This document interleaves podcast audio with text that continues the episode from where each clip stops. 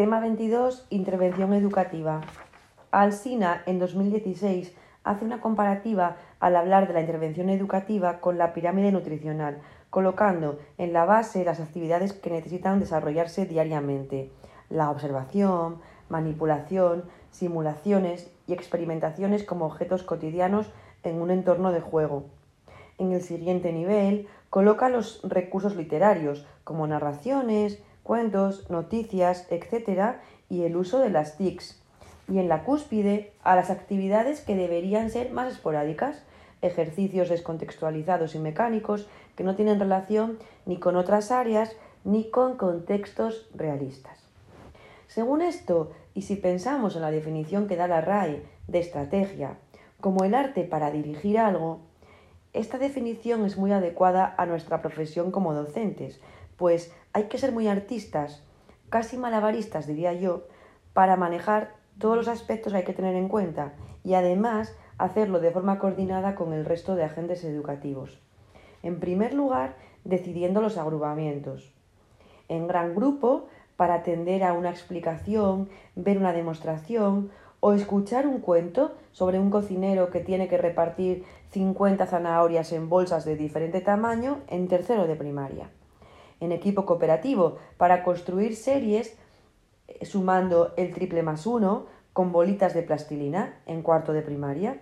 En parejas, mediante tutoría entre iguales, para escribir frases matemáticas como la mitad del número de alumnos más la profesora y representarlo algebraicamente en sexto.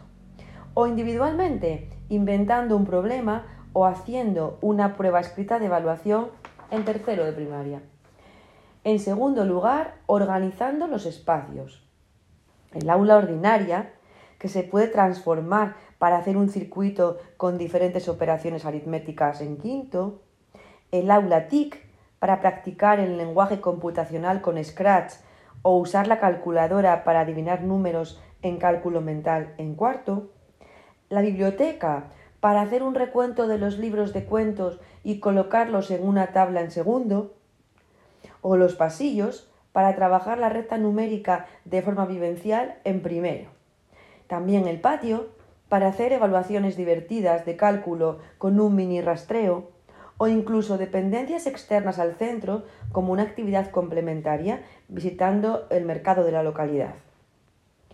En tercer lugar, combinando metodologías activas y participativas que favorezcan la creación, el compromiso o la interacción a través de técnicas cooperativas simples como el 1-2-4 o complejas como el rompecabezas, y también favorecedoras de la metacognición, por ejemplo, escribiendo en el cuaderno un esquema sobre las fracciones en quinto de primaria.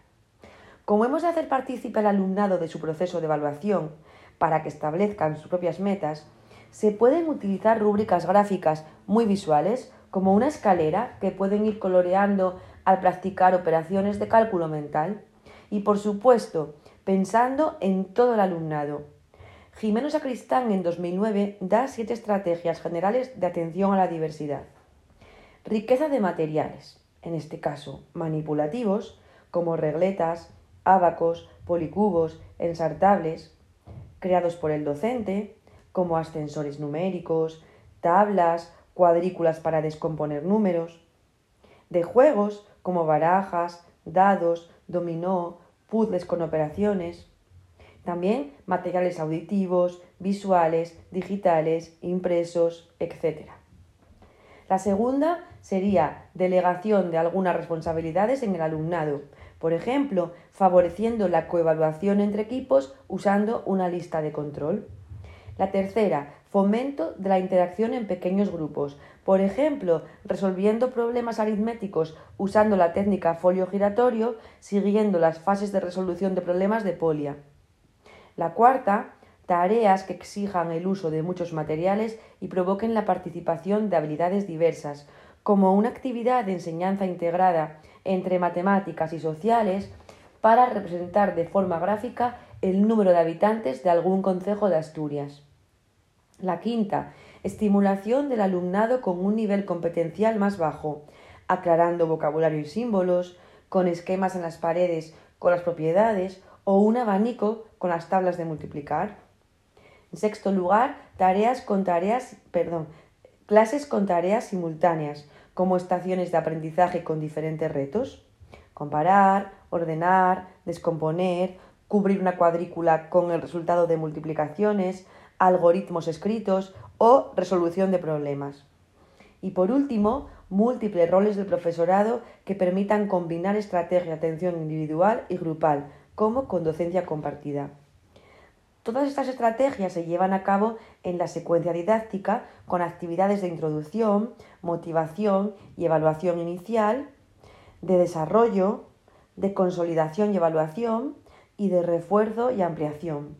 Es cuestión de planificar, gestionar los recursos, poner en práctica y hacer una visión retrospectiva para interpretar los resultados. Con esto voy a hacer un breve resumen y una conclusión personal.